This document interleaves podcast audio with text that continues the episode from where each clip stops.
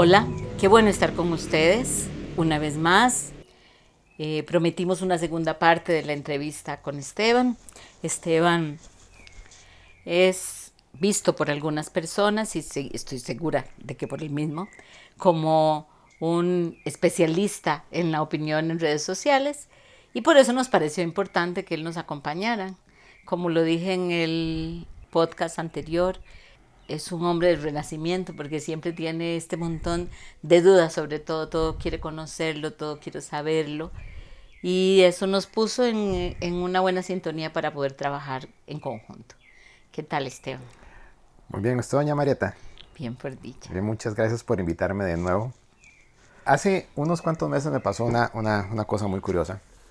Salgo un sábado a cenar con una amiga de nombre María José y ella me habla de un libro que se llama Muchas vidas, muchos maestros de Brian Weiss. Lo vi en Amazon, lo marqué para comprarlo más adelante. 48 horas después salgo a cenar con otra amiga de también de nombre María José, que es psiquiatra y me habla del mismo libro. Entonces, como lo hablamos la primera vez que usted me invitó, entendí la señal. Compré el libro, lo leí. No voy a hacerle spoiler porque el libro está muy bueno. Es sobre vidas pasadas. Un psiquiatra que toma a una muchacha, que es un caso complicado, hace terapia de regresión y termina en el antiguo Egipto. Conozco una señora que hace terapia de regresión, a mí nunca me han hecho, nunca me han hecho eso. Entonces me quedé con la duda de que si eso realmente existe, porque me, empecé a investigar y descubrí que hay dos tipos de tiempos, el tiempo lineal, pasado, presente y futuro, que es lo que llaman el tiempo de Cronos, y lo que se conoce como tiempo circular o tiempo de las almas, que es lo que en Egipto se llamaba Kairos. ¿Es cierto? Ok, vamos a ver. El tiempo circular que me gusta mucho el nombre que le pusiste, el tiempo de las almas. En realidad es un tiempo de un único presente, donde en este presente yo tengo conciencia de un solo instante, pero mi alma está viviendo experiencias en otros espacios y tiempos de esta misma dimensión, donde hay tiempo lineal, y toda esa información se guarda en el inconsciente. Para ponerlo en palabras simples, es Marieta está en el 2020 pero hay otra Marieta, que puede no necesariamente ser Marieta, puede ser Juan, viviendo una experiencia en 1715 y otra en el 618 y así sucesivamente. ¿Por qué solo tengo conciencia de este presente? Porque aquí está mi conciencia. ¿Mi conciencia puede estar en 1718? Sí, también. Y por eso se me cuelan experiencias de una de un plano a otro plano, porque al final el tiempo que no es real, que no existe, está en un solo momento y yo lo que hago es colocar mi conciencia para colapsar el momento. Colapsar en, en, física es el momento en que yo lo observo y se materializa. Entonces, ese es el tiempo real. El tiempo lineal es el tiempo que nosotros hemos creado en cada presente para explicarnos lo que nos está sucediendo. De hecho, nos hemos apegado tanto a este tiempo, al tiempo lineal, que mm, desarrollamos neurosis. La neurosis es esta capacidad de estar siempre pegado al pasado, de estarme siempre proyectando y preocupando por el futuro. Ninguno de los dos es real, lo único que tengo es este momento. ¿Ok? Brian Weiss desarrolla esto de una manera maravillosa, es un libro espectacular. Es un libro que en el momento en que se escribe no tiene los argumentos científicos que hoy hay y esa es la parte más interesante de él, porque él es un hombre no creyente en aquel entonces, bastante práctico y científico, y lo que le sucede es que esta persona que es con la que ella conversa, con la que él conversa originalmente, y creo que ella le daba, tenía eh, miedo de, de una fobia y a partir de esa fobia es que comienzan a investigar. No hay ningún momento en que Brian Weiss al principio la dirija hacia vidas pasadas. Pareciera eh, como que fuera un accidente. Exacto. El alma de esa persona, que eso es algo de lo que va a ser interesante hablar, necesita tanto sanar esa experiencia que la hace a ella en el proceso de relajación por el que pasa, brincar a otra vida que no importa si es real o es imaginaria, y eso quiero dejarlo bien claro. ¿Por qué no importa si es real o es imaginaria? Porque para el inconsciente siempre va a ser real. Y por eso tiene una respuesta en el presente. Entonces yo puedo decir, Esteban, vieras que fui donde alguien que hace regresiones. Yo hago regresiones eh, y hay que tener cuidado con esto porque, porque se toca el inconsciente de una manera, se abre el inconsciente y hay que cerrar ciertas puertas que se abren. Entonces, yo puedo venir y decirte, mira, fui donde una persona que me hizo una regresión y me di cuenta que vos y yo nos conocemos desde la era de Cristo y que vos eras uno de los ladrones que estaba al lado de Cristo y yo era el otro. Compartían negocio. Como compartíamos el negocio del robo. ¿Ok? Es importante si eso es real o no. Es importante si eso me está significando en este presente una influencia para que yo te tenga más cariño o te tenga menos cariño. Para que yo esté enojado con vos o no soporte ni verte. Ahí comienza a tomar importancia. Si no hay ninguna razón en este presente para que yo entre en otras vidas, no debería hacerlo. Porque se pueden abrir puertas que precisamente no están abiertas porque no podría manejarlas. Nuestro inconsciente y nuestro cerebro, que está asociado a la mente y la mente, a la mente superior, son tan espectaculares que yo cierro el archivo y el acceso a aquellas experiencias que no puedo resolver. Si uno hace, una, si uno hace terapia de regresión, corre el riesgo de venir sesgado. Totalmente. Porque siempre estás consciente. Bueno, una buena terapia regresiva, en una buena terapia regresiva la persona tiene que estar consciente, porque tiene que ser capaz de poder, si no quiere cruzar por donde está pasando, detenerse y poder salir de ahí. Y eso va a hablar mucho del terapeuta. Brian Weiss, 20 años después, escribió un segundo libro. O sea, me llamó tanto la atención el primero que vi que escribió un, un segundo libro porque él ya desarrolla la habilidad de hacer terapia de progresión. O sea, ya no vamos hacia atrás, sino vamos hacia adelante. Eso también es posible. Por supuesto. Voy a contarte unas experiencias con, que, que yo hago. Cuando nosotros tenemos una experiencia traumática, del orden que sea, sea un abuso sexual, físico, una violencia, un accidente, eh, situaciones muy dolorosas en nuestro pasado, donde yo las coloco, ¿ok? Yo trabajo con la persona para borrar esas memorias y reescribimos esa historia. La colocamos, por ejemplo, un accidente, vemos donde la persona, yo hago que la persona se relaje y comience a construir su historia y a decir, bueno, yo me subí a la moto, sí me subí a la moto, eh, y en eso me paré, me detuve aquí, y así sucesivamente. O sea, yo puedo reconstruir esa historia para quitarle el elemento traumático. Si puedo hacer eso, lo puedo hacer para el futuro. Yo puedo comenzar a visualizarme en el futuro, comenzar a construir. Es un trabajo permanente de ritmo y frecuencia que me va a generar totalmente un futuro como yo lo construí. El hecho aquí es que yo voy construyendo todos los días, con conciencia o sin conciencia. Brian Weiss tiene un paciente que está al borde del suicidio, ya lo tiene todo planeado. Entonces él le muestra dos escenarios, suicidándose y sin suicidarse. Entonces, no, si las decisiones que están tomándose ahora van a afectar las siguientes espirales de ese futuro. ¿Estamos en lo correcto? Sí. Entonces, la pedrada que está para el perro, ni metiéndose al cafetal, cierto o falso. Ok, la pedrada que está para el perro, ni metiéndose al cafetal. Pero puede generarme un chichotón o puedo sencillamente verla caer y que no me golpee. Esa es mi escogencia. O sea, igual, la pedrada está ahí, nadie se la quita. Hay hechos, hay hechos, no todo en mi vida es así. Hay hechos que van a ser así, pero yo tengo la posibilidad de escoger desde el alma o desde el ego. Esa es, una, es una discusión muy interesante, pero es demasiado profunda. Ahora que tocamos el tema de vidas pasadas, justamente... En realidad no, hay una versión light de eso, es escojo desde el ego y eso significa escojo desde, el miedo, escojo desde el alma y de entender que soy un ser eterno y escojo desde el amor. Y la situación, el hecho, es exactamente el mismo. Ahora que tocamos el tema de vidas pasadas, hace unos días eh, estaba hablando con una amiga y no sé por qué ella me toca ese punto. Me dice, yo en una vida pasada fui una bruja y también fui, creo que me ha dicho, guerrera o guerrero samurái allá en Japón. Nadie termina siendo algo malo, ¿verdad? Siempre terminan siendo relevantes en vidas pasadas. Y a la casualidad que otra persona vacilando un día de estos, entre comillas, me dijo, Timín, yo, yo debe haber sido bruja. Entonces ahora que usted dice eso, perfecto, puede ser que alguien traiga algún tipo de... No, no solamente alguien trae, no, nosotros estamos aquí viviendo las experiencias que estamos viviendo como resolución y compensación de aquellas que no resolvimos. O sea, posiblemente ellas fueron, efectivamente, todas están siendo brujas en otro lado. Podría ser.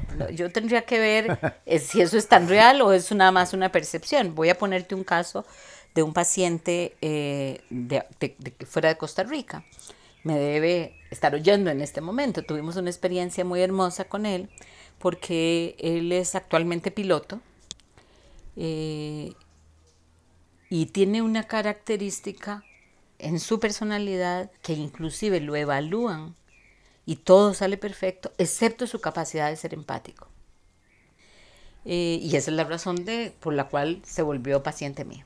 ¿ok? Comenzamos a buscar si esa carencia de empatía tenía que ver con una experiencia, no importa, real o imaginaria, que tuviera en otro espacio y tiempo, y que en el presente, como medida de protección, lo pusiera en esa posición. ¿Ok?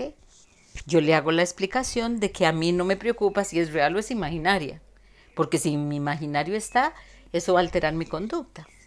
Hacemos como cuatro sesiones, una con una diferencia de dos días de cada una.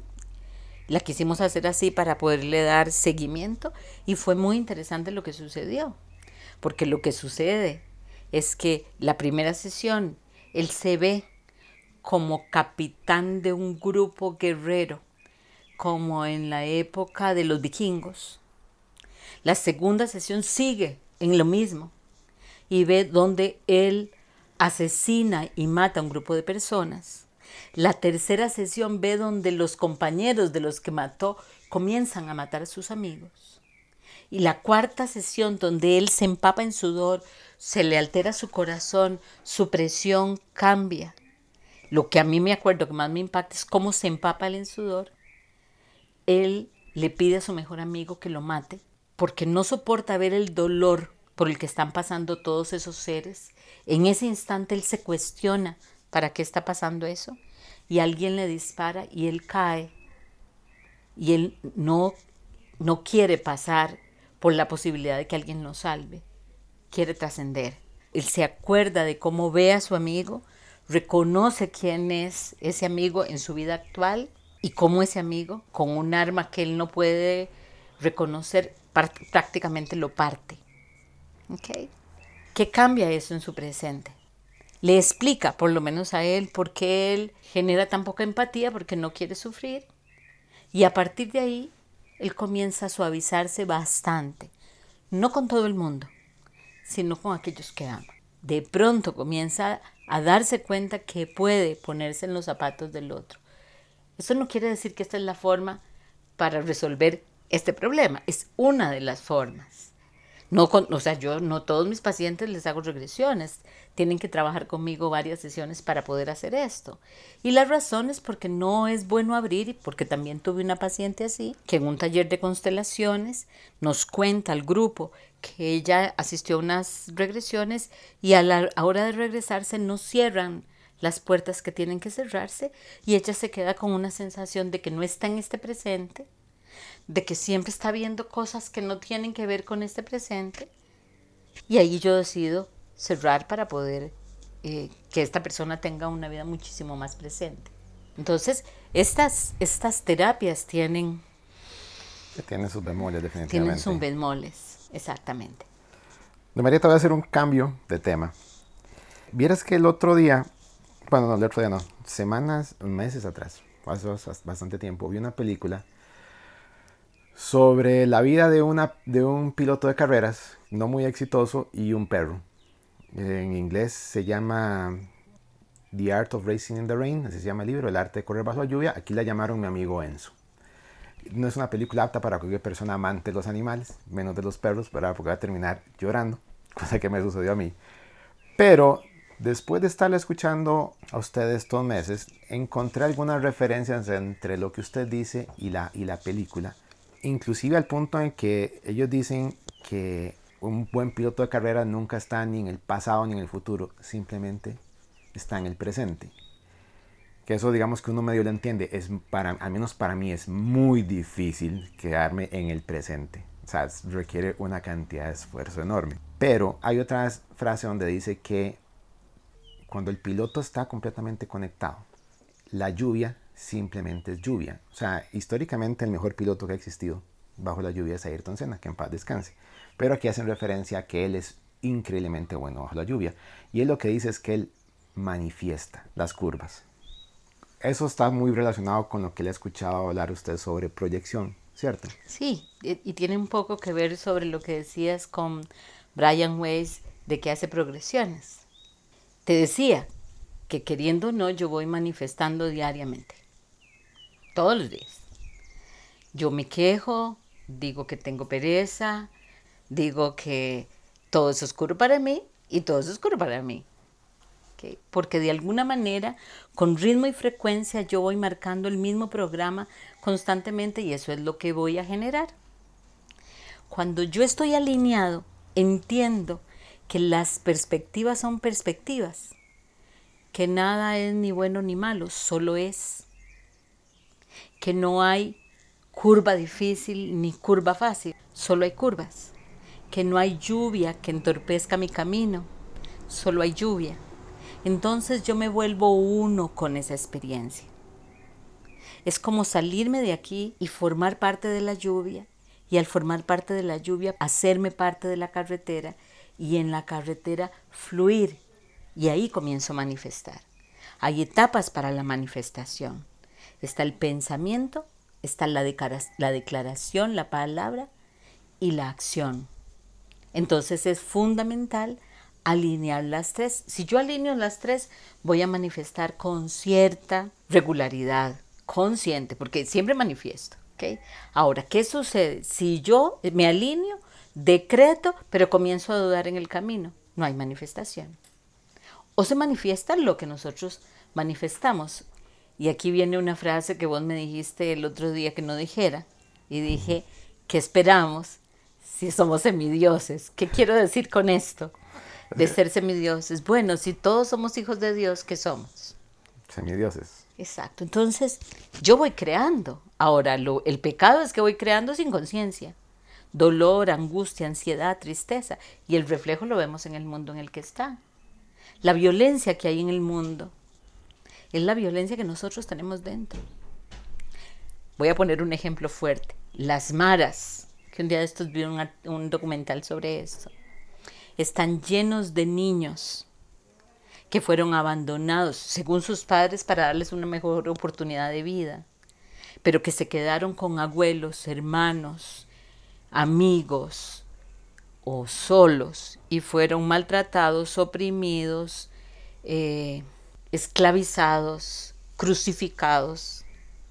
Y no hablo de una crucifixión de una cruz, no, de un constante acoso y maltrato sexual, físico ese ser humano, cuando se vuelve un adulto, ¿qué va a hacer? A sacar toda esa violencia y ponerla fuera. Y normalmente en el caso de las maras, todos los ritos de iniciación son matar, violar a la abuela, al tío, a la tía, al primo. Entonces nosotros hemos construido eso. Por supuesto, si todos somos capaces de construir violencia, si tenemos pensamientos de odio y de rencor constantemente. Y también son perspectivas. Como son perspectivas las podemos cambiar. Pero para de verdad tener la energía para cambiarlas tenemos que darnos cuenta que estamos construyendo siempre. Si yo quiero un mañana mejor, tengo que comenzar a construirlo hoy. Ahora que toca el tema de construir, hay una, una cosa que siempre me ha llamado la atención y es la creatividad. No todas las personas tenemos el mismo nivel de creatividad. O sea, un Einstein, un Da Vinci, no son fáciles de encontrar. ¿Por qué somos tan diferentes en habilidades? No somos diferentes en habilidades. Entonces. Lo que pasa es que unos tienen conciencia de sus habilidades y otros no. Si mis habilidades naturales son la interpretación, la capacidad de conjuntar diferentes tendencias y unirlas y hacerlas una sola, es una locura que me vaya a hacer carnicera. ¿Ok? Sin embargo, la mitad o mucho más de la población de, la, de nuestra sociedad tiene habilidades y se desarrolla en otras profesiones. Porque piensa que esas habilidades no las va a poder desarrollar y no le van a dar de comer. Y una vez más se coloca en el lugar del miedo. Cuando a mí alguien, Esteban, me viene a decir, es que yo no puedo hacer esto que me, yo siento que es el llamado de mi alma. Me acuerdo de un hombre que vino a decirme que él quería ser cómico. ¿Ok? Pero que no podía dejar su profesión para ser cómico. Y mi pregunta es, ¿por qué? ¿Por qué si eso es lo que quieres hacer, verdaderamente no lo haces? Entonces él me resulta, me contesta que es que no puede hacerlo. Yo le doy unas tareas y no lo volví a ver. Pero cuando alguien viene a decirme a mí que no puede hacer de su pasión una profesión, se equivocó de persona con quien viene a compartir. Porque yo comienzo haciendo esto hace mucho tiempo, pero mucho tiempo. Y en aquel entonces fui tildada de muchas cosas. Pero yo sabía y sentía en mi corazón que ese era el lugar hacia donde yo tenía que trabajar. Ahora, ¿por qué no tengo esa claridad siempre? ¿Por qué no sé qué es lo que realmente quiero hacer? Porque no nos educan para saber qué queremos hacer. Porque además una sociedad de gente libre haciendo lo que quiere, siendo productiva, tal vez como diría mi papá, hasta no tenga que trabajar, sino que solo haga lo que quiere y le paguen por eso es una sociedad totalmente autorregulada. Entonces, si todos somos, en teoría venimos todos con los mismos talentos. No, con los mismos no. Con talentos. Con talentos, pero. Únicos. Exacto. Nada más que los entendemos diferente, estamos conscientes de ellos y otros no. ¿Significa que todos podríamos casi que hacer lo mismo? No, todos podríamos ser piezas parecidas del rompecabezas, pero ocupar un único lugar que es el nuestro. Pero si todos de alguna forma u otra buscamos un nivel parecido, entonces esto quedaría muchísimo más equilibrado. Claro que sí. Por eso es que pongo el ejemplo de la pieza del rompecabezas. el rompecabezas es plano. ¿Qué tienen de diferente entonces la gente que entre comillas tiene éxito? Porque nosotros vemos el éxito de forma muy diferente. Para mí tener éxito es simplemente ser feliz con lo que sea. No es dinero, no son carreras profesionales, no son trabajos. Pero la sociedad mide mucho el éxito en función de tu capacidad adquisitiva, los bienes materiales, etc. ¿Qué hace diferente a esas personas respecto al resto? Básicamente que encuentran su plan de vida, su propósito. Y es muy extraño que alguien que se sienta feliz y que tenga claro qué quiere hacer, no tenga un recurso económico que le dé estabilidad. Y voy a ponerte un ejemplo que pusimos la vez pasada, Michael Jordan. Michael Jordan es feliz jugando básquet, no es tan feliz cuando quiso jugar béisbol. béisbol. Tenía la misma disciplina, la misma disposición, el mismo, la, el mismo tesón, pero no estaba en el lugar. No era su no era su sueño, no era parte de su plan. Confió mucho en su talento como deportista, no como basquetbolista, que es diferente. Porque yo puedo tener habilidades, que son otras cosas. Pero una cosa es la habilidad y otra cosa es mi potencial. Y no todos tienen el mismo potencial. No. Eso sí, así, así no, nos mandan diferente, ahí sí. Claro que sí, siempre nos mandan diferente. Somos una pieza del rompecabezas que se parece a todas las otras, pero que solo tiene un lugar para estar. ¿Y en qué punto nosotros nos damos cuenta de eso? No nos damos cuenta a veces. A veces morimos sin darnos cuenta. Todo va a comenzar cuando yo sea capaz de ser autoconsciente y preguntarme qué quiero hacer. Una amiga periodista habló sobre despertar de conciencia y yo le escuché a usted hablar que no es despertar, es elevar. Y cuando vi un video suyo en YouTube, justamente, es elevar, es estar más consciente no solo habilidades propias, sino el entorno. Es estar consciente, es vivir aquí, en este presente. Okay, eso es elevar la conciencia. Yo no puedo despertar la conciencia, y vuelvo a decirlo, porque al despertar la conciencia inmediatamente tomo conciencia y me siento separado. Elevar la conciencia es darme cuenta que estoy unido al todo. Son dos cosas diferentes. Y cuando uno eleva la conciencia empieza a sentir. Empieza a sentir, empiezas a darte cuenta que sos único, que somos iguales, tenemos hígado, eh, vaso, brazos, corazón, y somos iguales, pero tenemos una habilidad única y diferente. Eso creo que amerita una tercera parte, ¿verdad? Sí. Muchísimas gracias por la invitación. De nuevo, o sea, me divierte muchísimo hablar con usted. Lástima que el podcast no podemos hacer que dure tres horas, ¿verdad? Pero le agradezco mucho la invitación. Muchas gracias, de verdad, Esteban, porque creo que esta es una manera de ir exponencialmente haciendo que vaya la luz por todo lugar. Gracias. Muchas gracias.